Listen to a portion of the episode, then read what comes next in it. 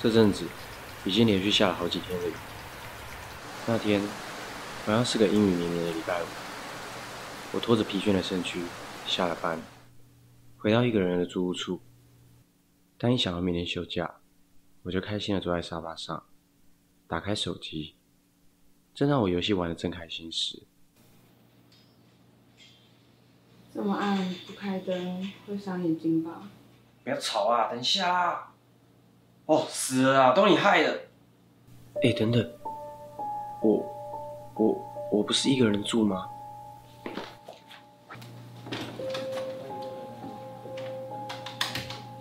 大家好，我是希尔，今天就来和大家分享三个在外租屋的鬼故事。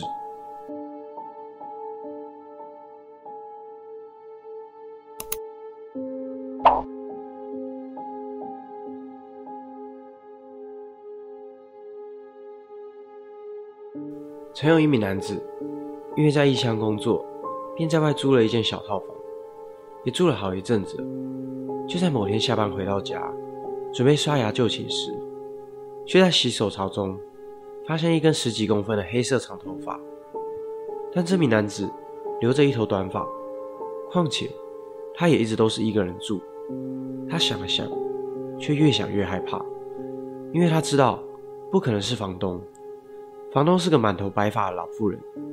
另外，他在入住时就将门锁全部换新，因此房东是没有办法直接进到他的房间的，而也不太可能是小偷，因为房内完全没有被入侵的迹象，所有贵重的物品也都没有被动过。一股寒意瞬间从背脊散发到全身。这根头发到底是从哪来的？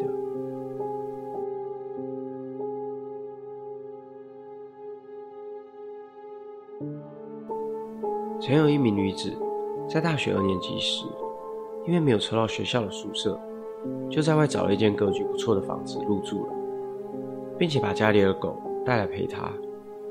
以前在家里，狗都会自己到厕所里大小便，但来到这个新家以后，不管怎么样都不肯进浴室。一开始只是以为狗狗还不习惯新环境，就没有多想了。而每天晚上，女子都会和远距离恋爱的男友通电话，但某一天，男友在电话中问道：“那个，你旁边是不是有人啊？”“没有啊。”男友说：“我怎么好像听到有一个女孩子在哭泣的声音？”当晚，女子也睡不好，她感觉到自己被鬼压床，动弹不得。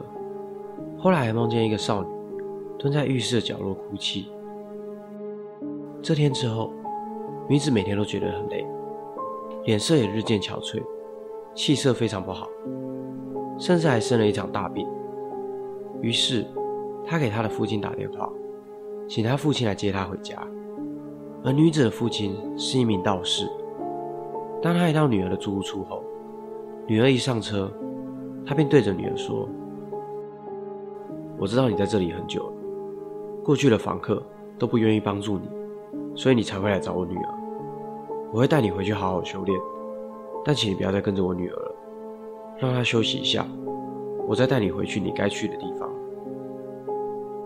父亲话一说完，女儿的泪如雨下，足足哭了五分钟，久久不能自己。哭完后，女子便睡着了。醒来之后，她完全忘了刚刚那段记忆。而奇怪的是，那天父亲处理完后。女儿的病马上就康复了，狗狗也敢踏进她原来避而远之的浴室。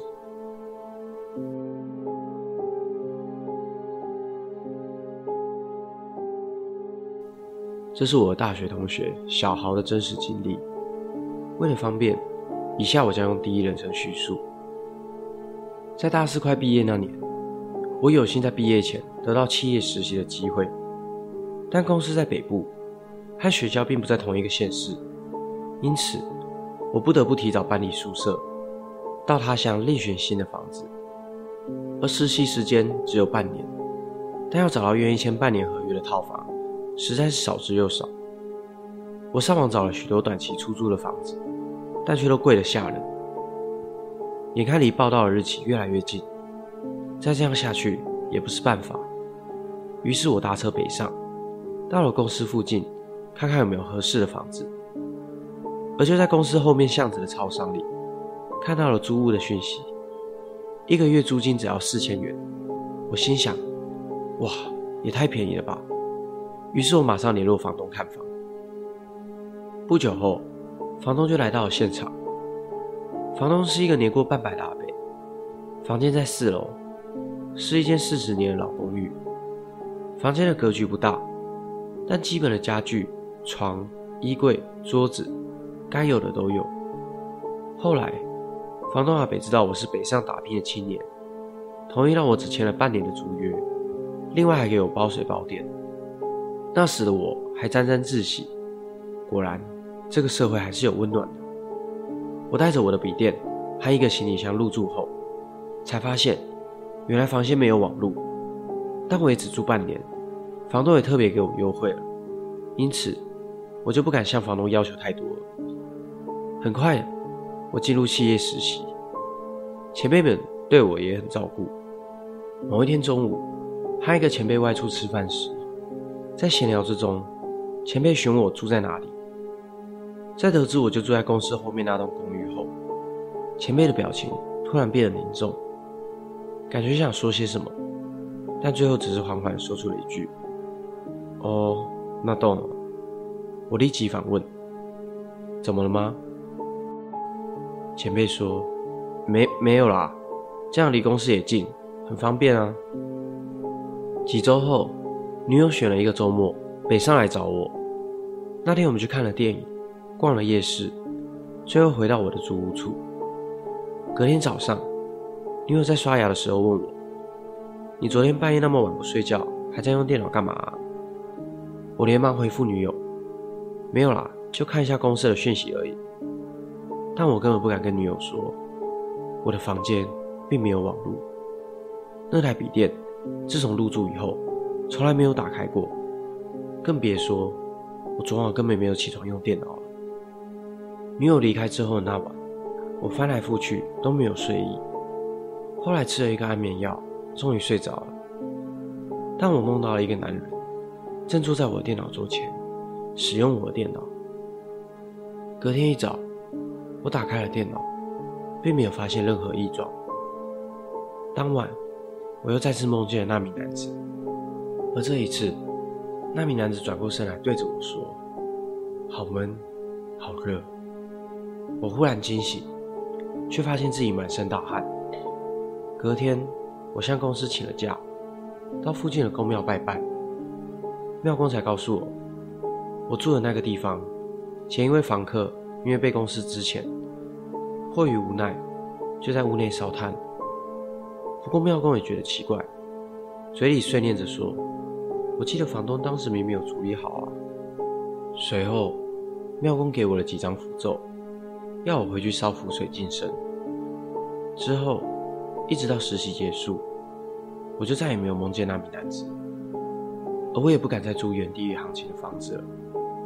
虽然只涨不跌的房价，更应该令我感到害怕。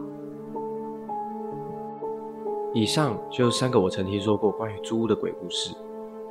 最后，希望大家都能珍惜生命，也希望在外租屋的游子们能找到一间温暖且安全的小窝。今天的影片就到这边。如果还没有订阅我的朋友，请按下影片下方红色的订阅钮。